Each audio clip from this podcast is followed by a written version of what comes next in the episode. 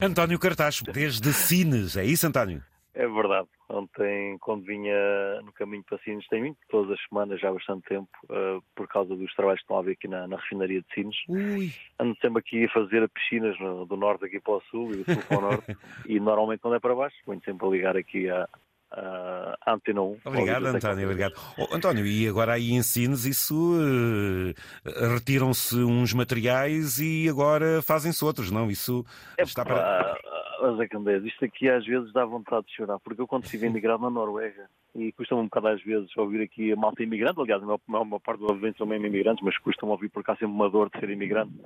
Mas eu quando estive lá imigrado na Noruega e trabalhava nos petróleos, tinha um colega que era alemão e que me dizia assim uma coisa muito simples. Paulo António, nós estamos a explorar o petróleo, queimamos o petróleo, produzimos o CO2, agora faz algum sentido estarmos a captar o CO2, comprimi-lo e metê-lo debaixo do mar? É pá, então se é para isso não vamos explorar coisa nenhuma. Pá. E isto faz-me pensar porque realmente às vezes parece que estamos aqui um bocadinho, um bocadinho tolos a correr atrás do prejuízo. E eu estou a dizer este exemplo porque, porque ainda ontem, ontem, ontem, estava a ler uh, as notícias sobre o corte de sobreiros aqui na barragem de Morgavela, ali embaixo, sim, sim. para colocar os painéis solares, não é? Então sim. vamos lá ver, se vamos pôr painéis solares para produzir energia solar, para não queimar o CO2, por alma de quem é que a gente vai cortar as árvores que nos limpam o CO2 e produzir o oxigênio, não é?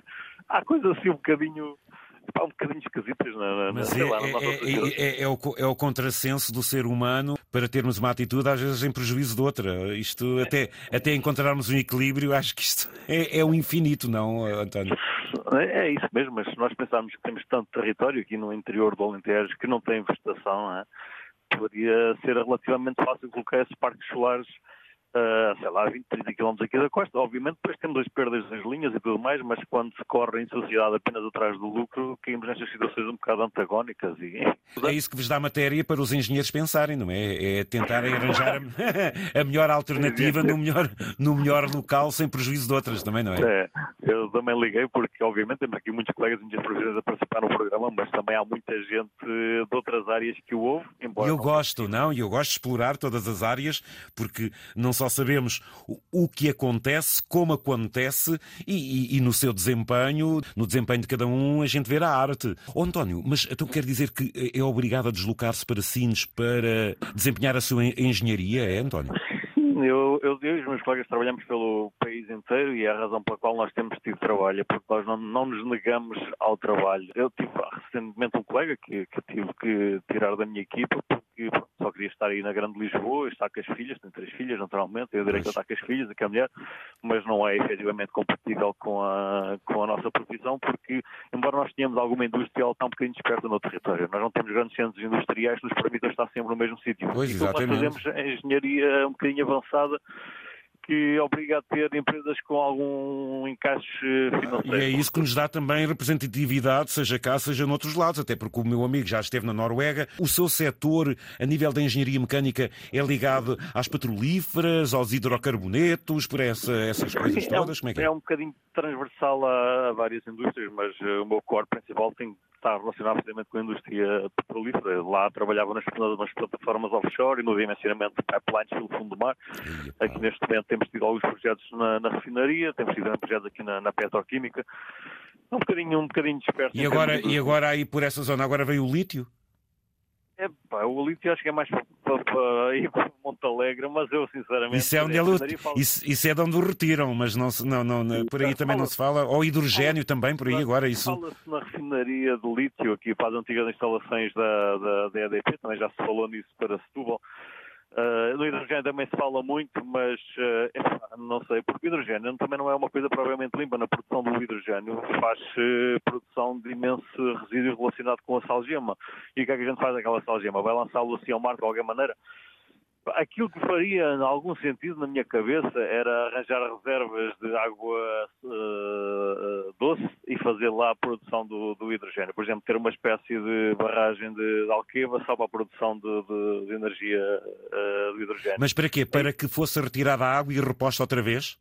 Uh, não para produzir, para produzir uh, o hidrogênio sem ter que produzir a salgema, ou seja, se a gente trabalhar com água doce, não temos o problema de salgema, porque o que acontece... Ah, exatamente, porque, eh, eh, ou seja, com a água salgada é aquilo que a gente aprendeu a, a eletrólise, não é? Isso é uma coisa e, assim, não é? Tal e qual, a produção de hidrogênio... E parece que ainda me estou a lembrar, ver aquelas bolinhas todas e ir tirar o sal de um lado e a coisa do outro. E... É, é extremamente simples, exatamente. Agora, se nós quisermos, vamos imaginar, queremos pôr aqui o offshore wind, aqui as turbinas de, de produção eólica aqui junto à beira da costa, para fazer produção de, de hidrogênio com a água do mar. Se a gente pensar em, por, colocar antes painéis solares nos campos desertos aqui do Alentejo, à beira do Alquiva, pá, se calhar conseguimos produzir produzir o hidrogênio sem, sem produzir resíduos.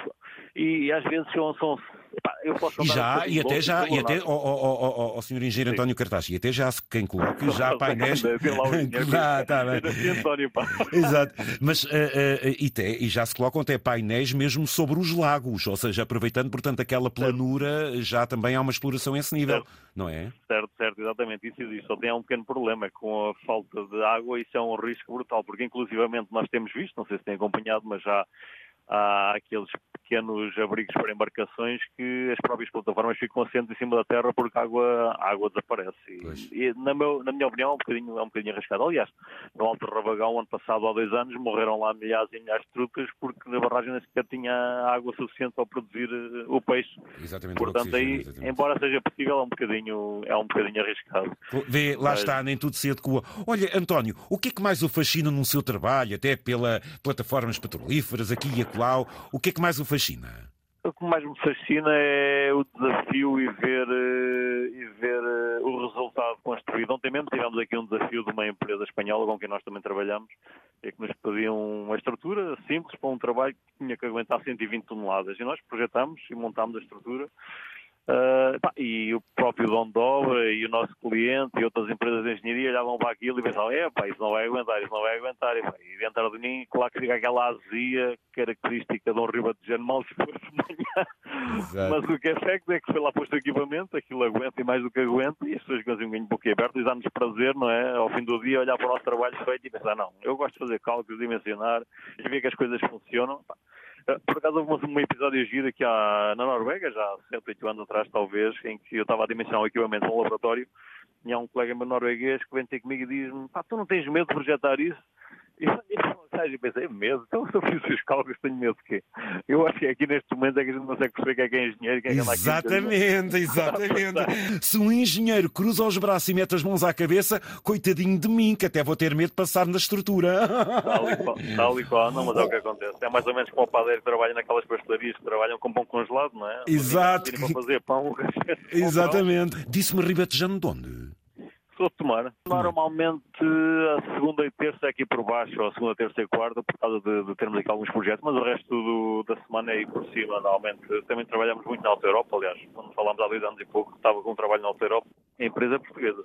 Fazemos estruturas, fazemos equipamentos, fazemos tubagens, fazemos também gestão de projeto, planeamento, fazemos um bocadinho de tudo. A Golden Sigma. Ah, Somos aqui uns, uns carolas, um grupo aqui de engenheiros dedicados à causa. Eu costumo dizer que não preciso de pessoas excepcionais para trabalhar comigo. Eu preciso é de pessoas dedicadas. Uma pessoa dedicada aprende rapidamente, aprende rapidamente a função. Então eu, quando fui para a Noruega, tive um pequeno desafio, porque não estava ligado propriamente à indústria petrolífera e os meus chefes, não sou o gajo era chinês, dizia que eu não podia ter uh, o vencimento que eu tinha como expectativa porque não vinha da indústria. E quando voltei da Noruega para Portugal, enquadrei-me um bocadinho no mesmo desafio que foi sair só do que era petróleo para vir para uma indústria mais genérica e veio um bocadinho a argumentação, mas aquilo que eu disse sempre é uma pessoa projetar uma estrutura, seja para uma padaria, seja para uma fábrica de carros, seja para a petrolífera, aquilo é aço, meu amigo, aquilo é aço e forças lá em cima dela. Aquilo tem que só que aguentar, não interessa, não interessa se é para a indústria A, B ou C. É uma estrutura, é uma estrutura. É uma coisa Eu admiro muito a engenharia e, e, de vez em quando vejo aqui, vejo aqueles documentários sobre grandes feitos, grandes projetos de engenharia, grandes obras e eu fico parvo, não só da dimensão, mas como é que tudo aquilo consegue num peso impressionante. Não haja dúvida que tem que haver bom crânio e, como diz você, uma grande dedicação.